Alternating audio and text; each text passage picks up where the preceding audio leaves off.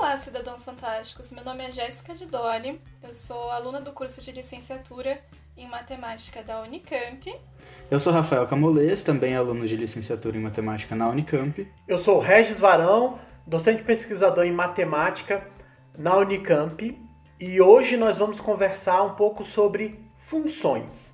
O Rafael é meu aluno de IC e ele e nós é, estamos estudando aí como que o conceito de função foi, foi visto ao longo da história. É bem legal. Mas para começar aqui o, o debate, eu proponho a gente primeiro falar como é que a função aparece ou como que a gente vê a função na escola. Provavelmente o pessoal que está ouvindo a gente, muitos é, tiveram, bom, se não todos, né, tiveram a primeira, o primeiro contato com função é, é na escola.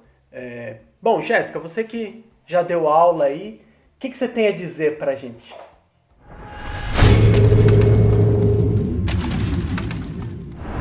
Muito bem. Uh, eu tenho uma bagagenzinha de mais ou menos uns 4 anos dando aula para alunos que são de ensino médio, alunos de cursinho.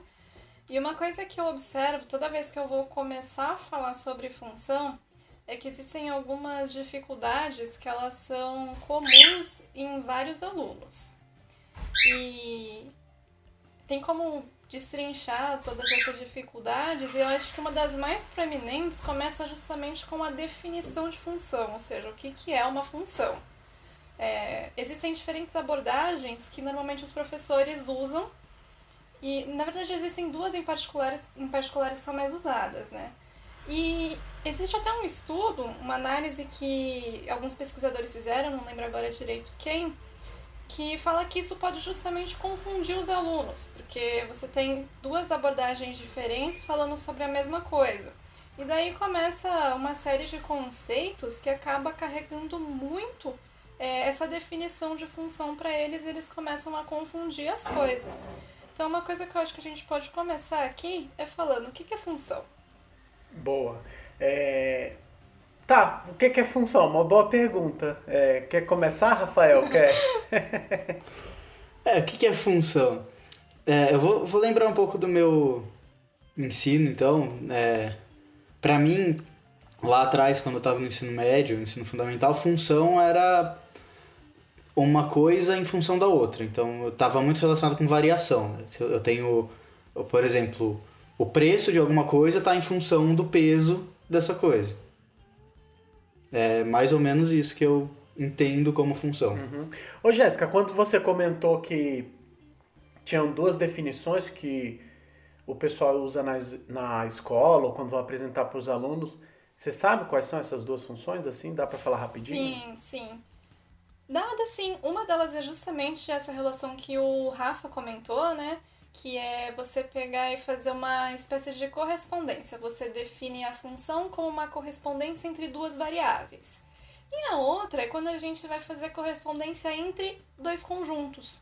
Então você tem uma função como uma correspondência entre dois conjuntos, onde cada elemento do primeiro conjunto ele corresponde a um único elemento daquele segundo conjunto.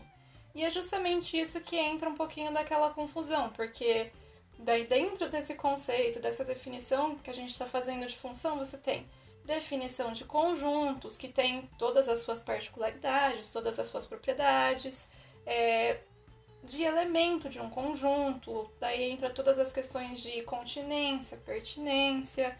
E quando a gente puxa um pouquinho para a questão da variável, isso daí vai entrar em outro problema depois, porque, por exemplo, Alguns alunos, eles confundem muito essa questão de variável, porque eles pensam que, bom, função é uma coisa na qual eu tenho uma variável x dependendo de uma variável y.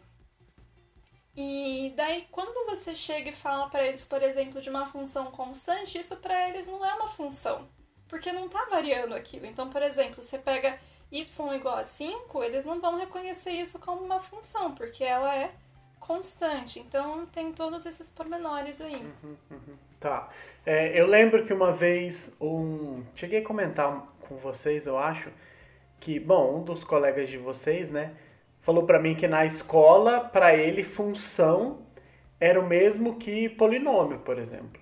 É, Inclusive, pensando aqui do ponto de vista histórico, é, para, sei lá, para o Newton, para outras pessoas, função era meio que sair também, né? Uma série de, de, de potência, coisas assim.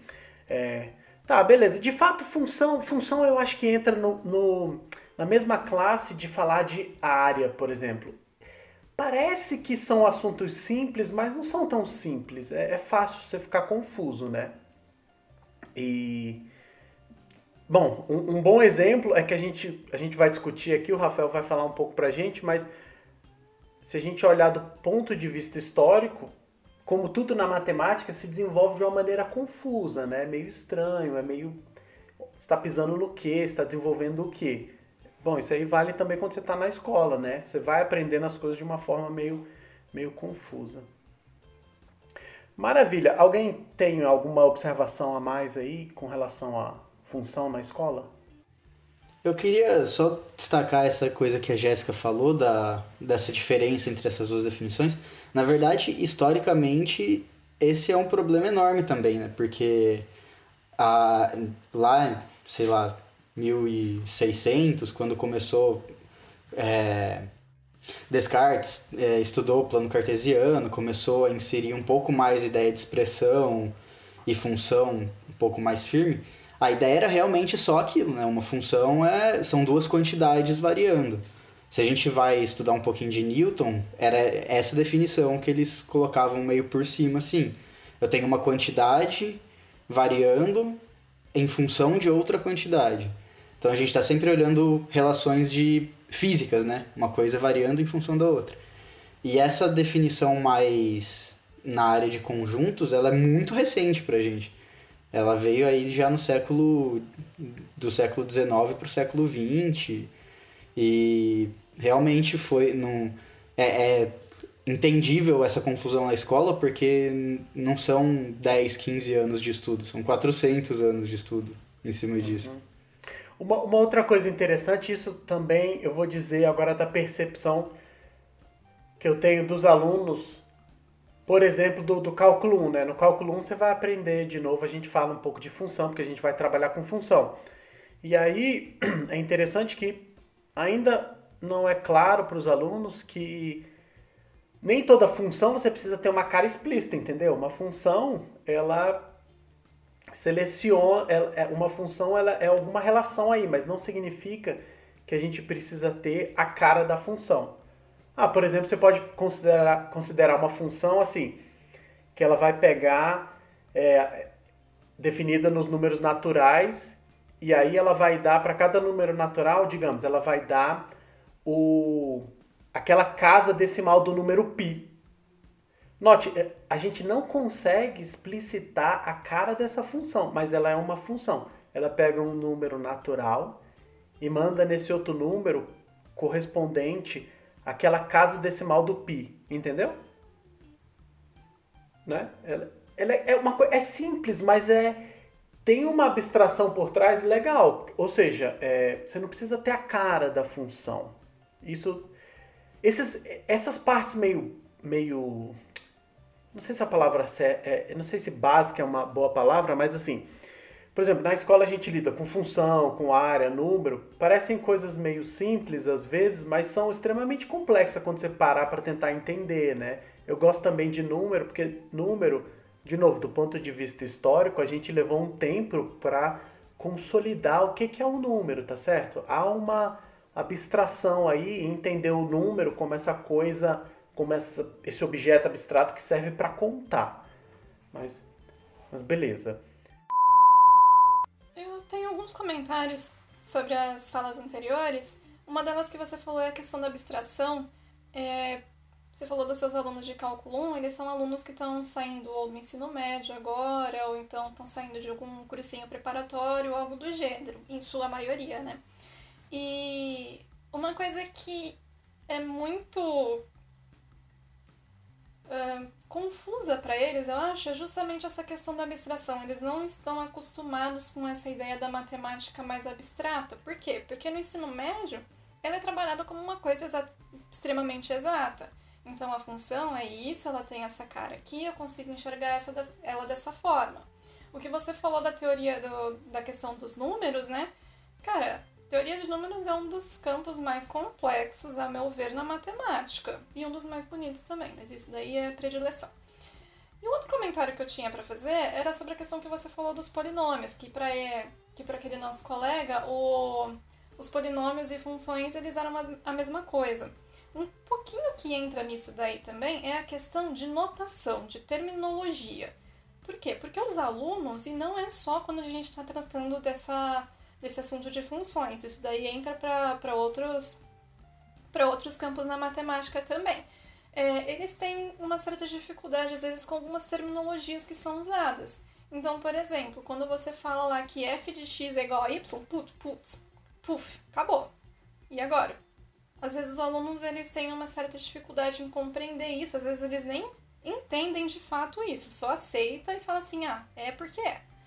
E além de outras é, terminologias um pouquinho mais, mais próprias, né, que são, por exemplo, é, domínio, contradomínio, imagem, os alunos eles têm uma tendência a confundir muito todas essas coisas. É, acho que é mais ou menos isso mesmo.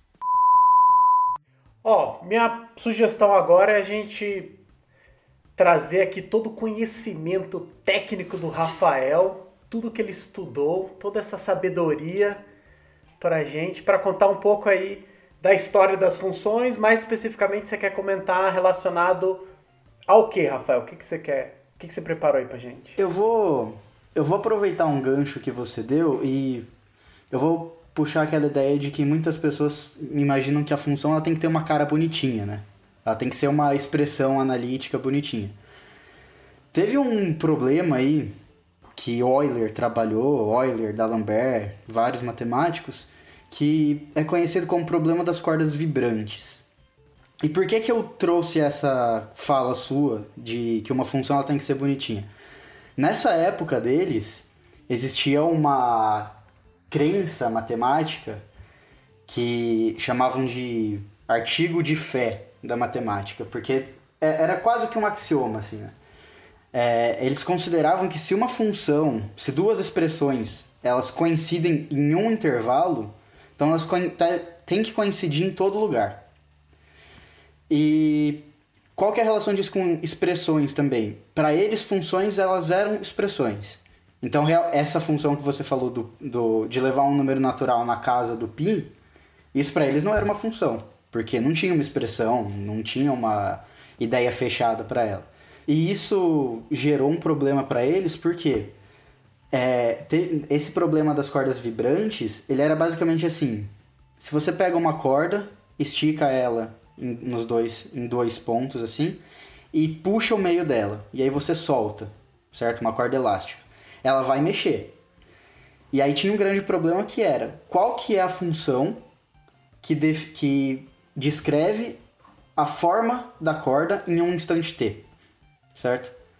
A gente pode relacionar isso um pouco com cordas de violão, por exemplo, cordas de violino, é, cordas musicais, por quê? Porque é exatamente esse problema. Você tem uma corda rígida e você toca. Ela vai, de, vai ter um, um formato bonitinho.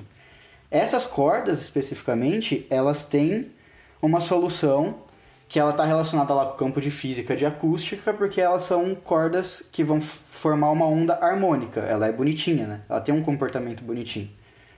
Tanto que, nessa época, Daniel Bernoulli, que foi um matemático da família Bernoulli, que é uma família com vários matemáticos, que apresentou como solução para esse, esse problema exatamente essas ondas é, harmônicas, porque ele conhecia esse resultado já, era conhecido essas ondas no, de uma corda de violino, por exemplo. Só que essas ondas elas são muito específicas, né? Elas são um caso porque elas descrevem um comportamento bonitinho. E se eu pego, por exemplo, duas pontas da corda, ao invés de puxar em um lugar só, e soltar ela de dois pontos diferentes? Aí ela vai ter um comportamento meio bizarro, né? Uma coisa meio louca. E, e é isso que foi discutido assim por muito tempo, várias correspondências de Euler e d'Alembert. E surpreendentemente, isso foi resolvido. Surpreendentemente pode ser uma palavra meio forte, porque não é tanta surpresa na matemática as coisas serem resolvidas fora da matemática. Mas isso foi resolvido numa área que aparentemente não tem nada a ver, que é o estudo de calor, de dissipação de calor. É, Fourier, que foi um cara que estudou bastante coisa de física ali, ele estava estudando propagação de calor em uma barra de ferro, assim, uma barra de algum material. E nessa, nesse estudo dele, ele estava lá vendo como que propagava o calor, tudo. E aí ele conseguiu chegar numa solução para propagação de calor que era uma série trigonométrica. Mas por que, que isso foi tão importante assim? A barra ela é restrita, né? Ela tem um, um comprimento dela. E quando ele estudou isso, ele percebeu que se ele faz essa série trigonométrica dentro da barra, a propagação dá, per, dá certinho. O estudo dele é perfeito, assim, ele consegue achar o resultado que é esperado. Se ele usa essas coisas na extremidade da barra, ou fora dela, tipo na bordinha da barra, começa a dar tudo errado. Mas ele tem uma sacada meio interessante assim, porque qual que é o problema de dar errado fora da barra? Nenhum, porque o estudo dele é dentro da barra. E aí ele praticamente quebra, é, é, esse é um marco grande do, do estudo de função, porque ele quebra com aquela ideia daquele artigo de fé dos matemáticos. Para ele, ele definiu uma função que trabalha dentro da barra dele. E fora dela não importa mais. Então, eu posso ter alguma função que coincide dentro da barrinha ali, mas que fora da barra não faz diferença nenhuma. E aí por que, que isso é tão importante? Porque ele quebra com essa ideia de fé dos matemáticos de que uma função, se uma expressão coincide em um ponto, ela tem que coincidir em qualquer lugar, e ele abre espaço para um estudo muito legal, que é o estudo de funções mais o pessoal chama de patológicas, assim, são funções que por muito tempo são vistas como feias. Porque elas não têm uma expressão bonitinha, né? E, e aí começa a entrar esse tipo de função que você comentou, Regis. É uma função que leva em zero se o número é racional, em um se ele não é racional, uma função que leva dos naturais na casa do pi, coisas meio loucas assim. Uhum. É, e essa função que, que você comentou, a, que leva os racionais do zero e racional no um, ou vice-versa, foi o Dirichlet que, que deu essa função, né?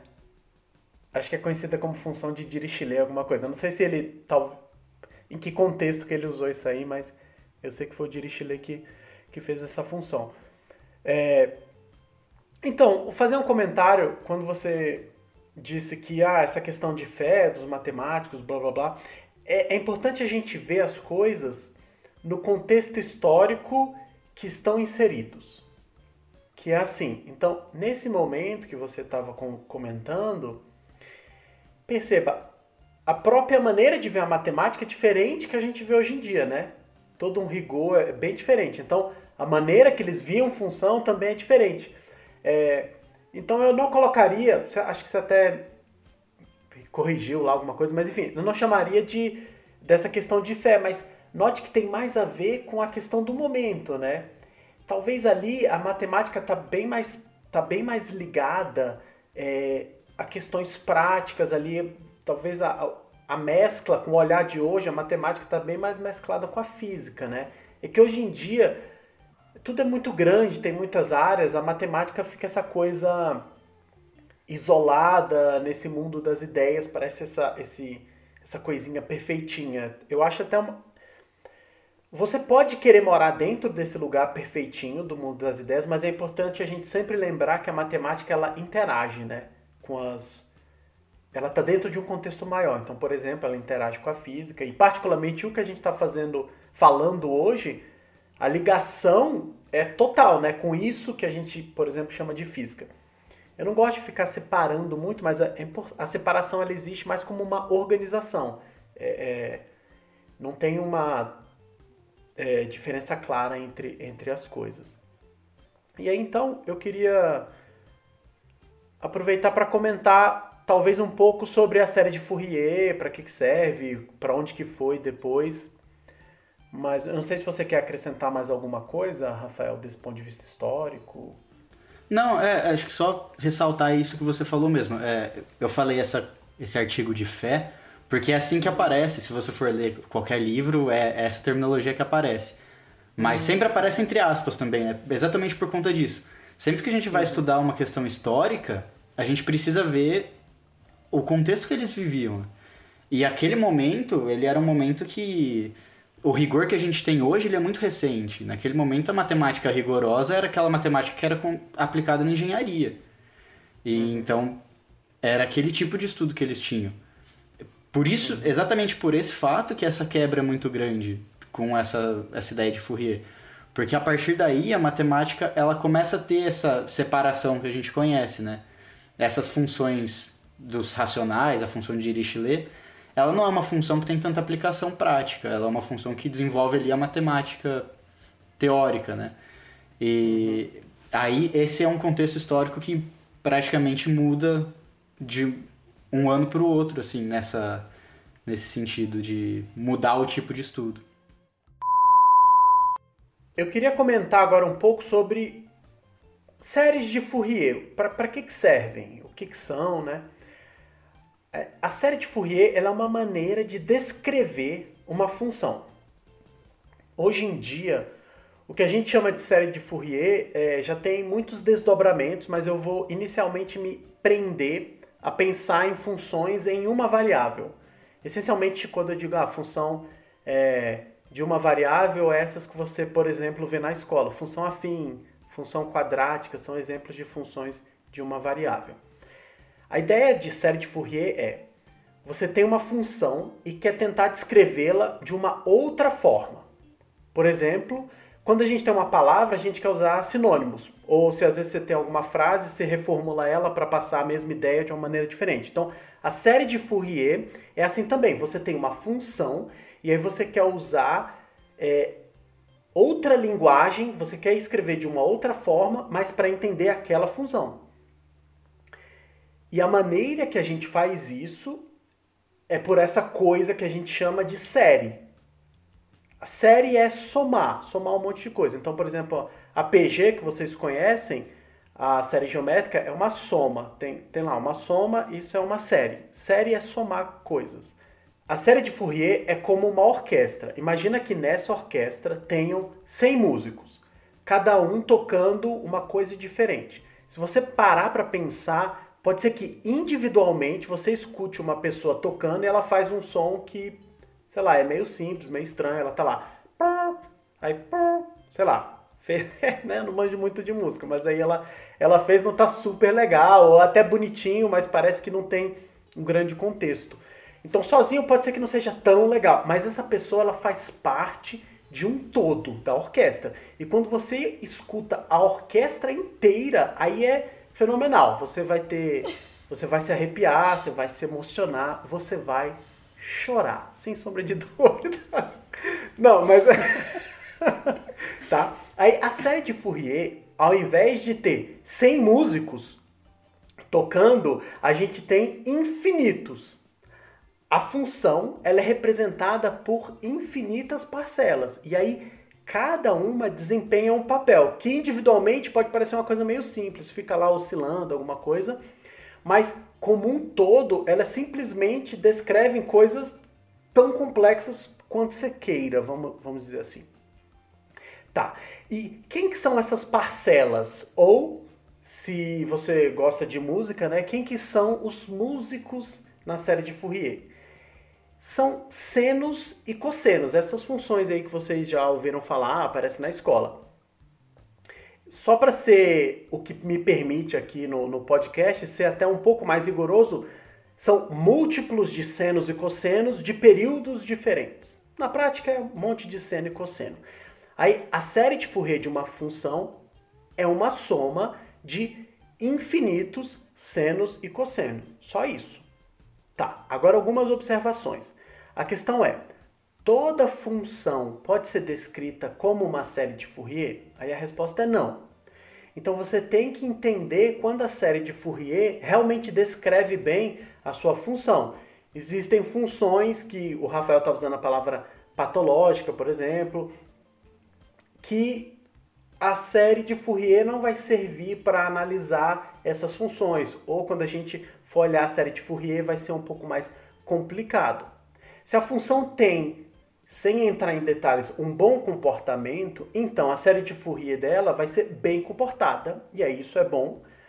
Agora, se a função não for muito boa, a gente precisa tomar cuidado é, ao analisar a série de Fourier da função. Tá. Aí uma outra coisa que eu queria falar. Até onde que foi o desenvolvimento da série de Fourier? A teoria que engloba o que seriam as generalizações da série de Fourier é o que a gente chama análise harmônica. E aí vocês notem que a palavra análise harmônica é um bom nome, porque inclusive harmônico já apareceu aqui nessa conversa, é um bom nome dada a relação intrínseca da área com a música, com ondas, com oscilações, tá certo? Uma outra visão da série de Fourier é assim. Agora eu quero falar uma outra coisa. É, a visão é o seguinte: você quer pegar uma função e você quer escrever ela como somas de outras funções, que, como eu já falei, vão ser senos e cossenos. Ou seja, esses senos e cossenos eles vão ser a base dessa função. E eu usei o termo base de propósito, porque uma forma de olhar a teoria que o Fourier começou é dentro do que a gente chama de análise funcional. O que é análise funcional? É, como o próprio nome diz, é análise de função.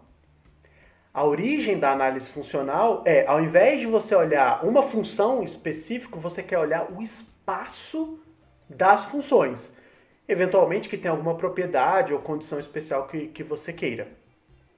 Aí, para entender esse espaço, você tenta encontrar algumas funções importantes das quais, em algum sentido, todas as outras funções podem ser obtidas. Agora, voltando à série de Fourier, é possível provar que os senos e cossenos eles são uma base desse espaço vetorial de dimensão infinita. E aí significa que toda função você consegue escrever como somas de senos e cossenos. Toda função com algumas condições. Isso é para ilustrar o quão longe essas ideias vão. E só para dramatizar, a, a, a nossa ferramenta matemática ela só vai aumentando com o tempo. E uma outra direção que a gente pode pensar que a função tomou, a ideia de função tomou, é o que a gente chama de distribuição. Em 1926, o físico Dirac ele usou um objeto que ele chamou de função delta. E aí, em 1947, no livro Quantum Mechanics, ele apresenta essa tal função de novo e deixa mais explícito qual a intenção dele com essa função. Mas ele, ó, já até cometi um erro. Ele inclusive escreve lá, olha, isso não é uma função, pelo menos não no sentido matemático usual. O que aconteceu, muitos matemáticos ficaram irritados com essa maneira que o Dirac estava trabalhando com esses tais objetos. O von Neumann chamou essa função delta do Dirac de ficção. Em 1932, aí o von Neumann publica um livro, Fundamentos Matemáticos da Mecânica Quântica, em que ele critica o Dirac e diz que o que ele fez não tem rigor e que era simples demais.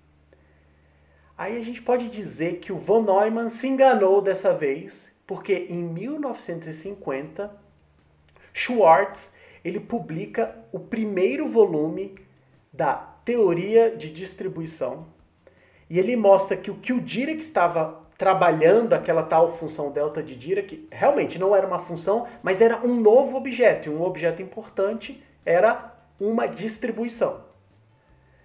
Isso é muito legal. É, agora até retomo uma coisa que o Rafael, acho que foi o Rafael falou em algum momento aqui no podcast sobre ou, e a gente comentando sobre o uso da matemática. O que é legal que, que aconteceu é o seguinte: Schwartz veio com essa teoria de distribuição e ele formaliza esse tal conceito, mas é um conceito que os matemáticos, que os matemáticos não, desculpa, que os físicos já estavam usando ó, há 30 anos. Então é mais um exemplo dessa coisa que às vezes você está tá usando ali. É, é, pensa assim, é uma matemática experimental. Ou se você quiser pensar, é, é física, tá certo? Você está usando, está dando certo, as coisas estão indo, blá blá blá, e com o tempo, às vezes, você tenta dar uma fundamentação matemática àquela teoria. Em particular, isso que a gente está discutindo hoje é um exemplo desses. Acho que essencialmente é isso que eu queria, só para dar um panorama é, sobre as séries de Fourier. É, eu queria comentar umas coisas que você falou. A primeira é que, assim, essa discussão de, do Dira aqui, do Von... esqueci o nome dele. Do Von Neumann? É, Von Neumann. Ele... É, é, é uma coisa que acontece direto, né?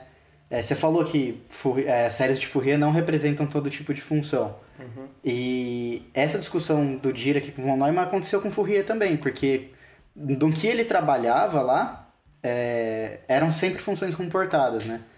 Então ele fez essa afirmação, ele falou que as séries que ele criou lá, as séries de Fourier, elas representam qualquer tipo de função, que é até uma afirmação muito forte, né? E aí depois, o Dirichlet, que fez essa primeira função dos racionais, na verdade essa função dos racionais foi justamente para contrapor essa fala do Fourier. Uhum.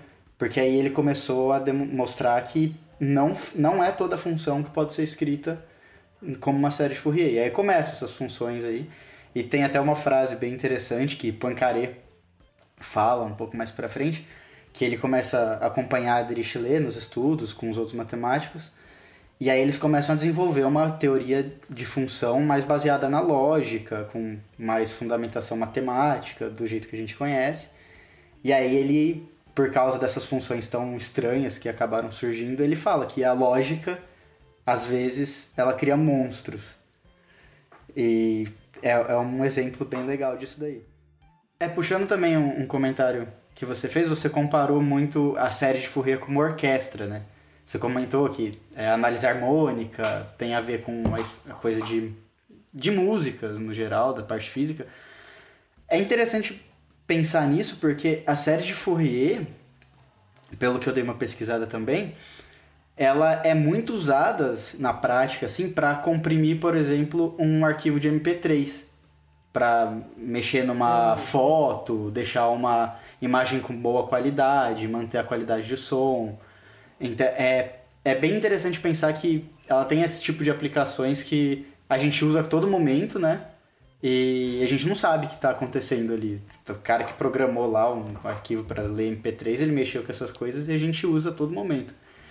E uhum. só assim destacando, não tenho ideia de como isso acontece nessas outras áreas, mas também séries de Fourier aparentemente são usadas para deduzir composição química de uma estrela, porque eles identificam a, o comprimento de luz que vem, o espectro de luz, e aí com isso você pode aproximar para uma série de Fourier e deduzir que tipo de composição química tem nessa estrela. É, na medicina, na biologia, parece que ela é muito usada para identificar formas de mandíbula, que não sei, aí pessoal que escutar e souber mais alguma coisa, põe nos comentários.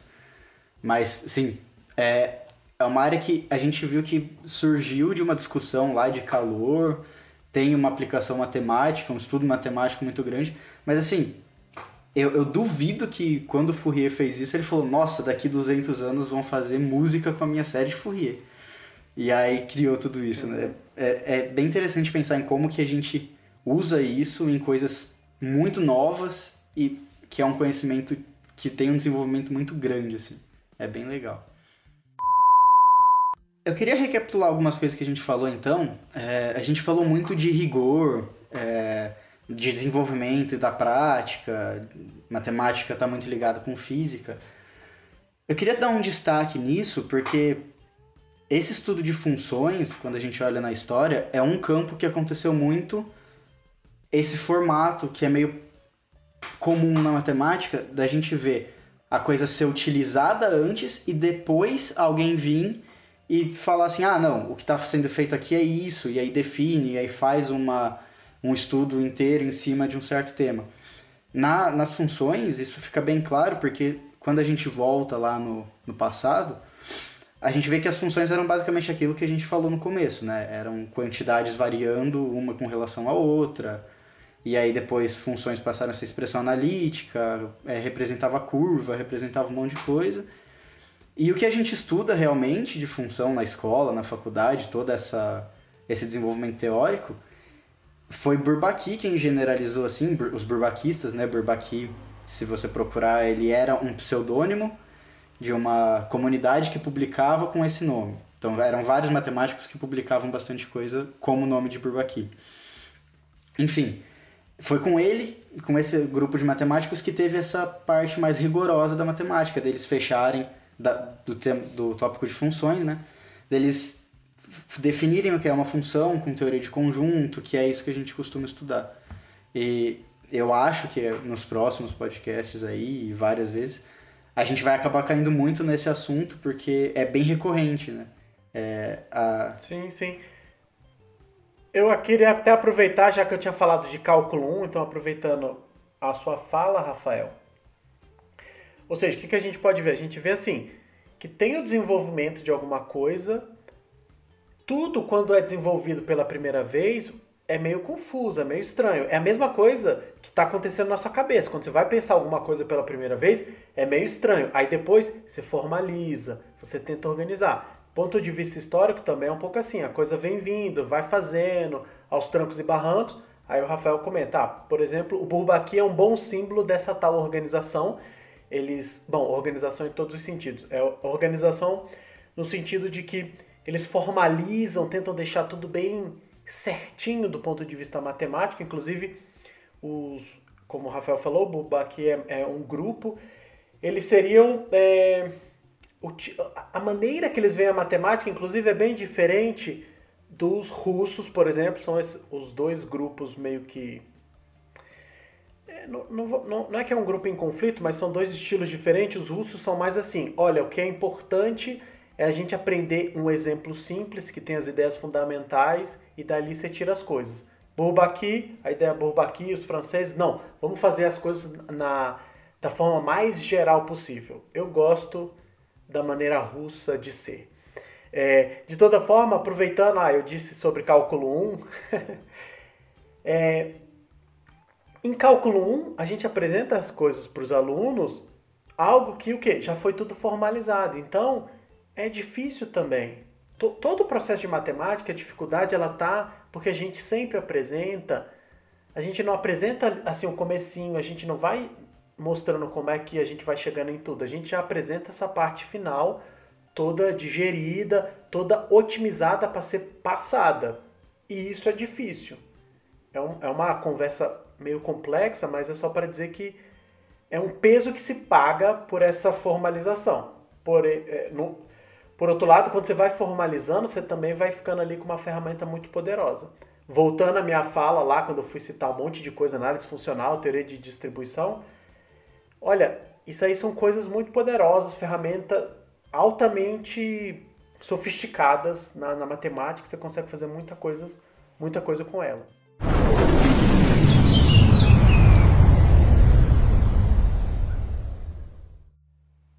Galera, já falamos bastante coisa, foi muito bom. Acho que por hoje é só. Nos vemos nos próximos podcasts. Tchau. Muito obrigada, Regis. Obrigada, Rafael. Obrigado, pessoal que está ouvindo. Até o próximo episódio. É isso aí, pessoal. Fica um lembrete aí para todo mundo. Procurem a gente nas redes sociais do Fantástico Mundo Matemático, no Instagram e no Facebook. E espero que tenham gostado. Até a próxima. Tchau!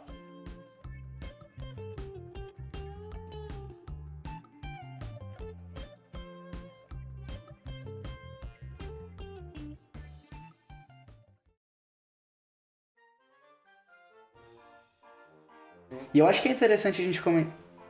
Fala, Jéssica, eu corto. Uhum. Não, podia continuar, depois eu falava. Não, eu vou, eu vou mudar totalmente de assunto. Pode falar, pode falar. Não, eu só queria comentar. Nada, o Rafael parou do nada. Agora. Tipo... o Rafael. Gente, eu acho que a Jéssica. Eu acho que. Deve... agora. Eu só queria yes. falar que eu adoro essa frase do Poincaré eu acho que a gente deveria fazer um podcast com o seguinte tema: tretas na matemática. Era só isso que eu queria falar mesmo. ah, não, eu concordo. Eu já pensei em fazer vídeos pro. Tipo assim, as cinco maiores tretas da matemática. A gente podia, então, aproveitando a deixa da Jéssica, a gente podia é, elaborar umas coisinhas assim. Aí comenta. Eu acho que é legal, sim. Eu acho que é bacana. Eu tava pensando nisso agora, porque tem a treta de Newton e Leibniz, tem a treta do Exato, a mais famosa. Dirac com o von, von Neumann. Aí tem, tem treta em todo lugar, matemática, bem legal. Sim, sim. Não, eu acho muito bom. Exato. Gente, treta da Ibope. Família Bernoulli, a gente faz um caso de família aqui. Isso, isso. Não, e a gente compilar é legal isso aí. Eu gosto dessas coisas que dão os problemas. Eu acho que isso aproxima as pessoas da matemática, tá certo?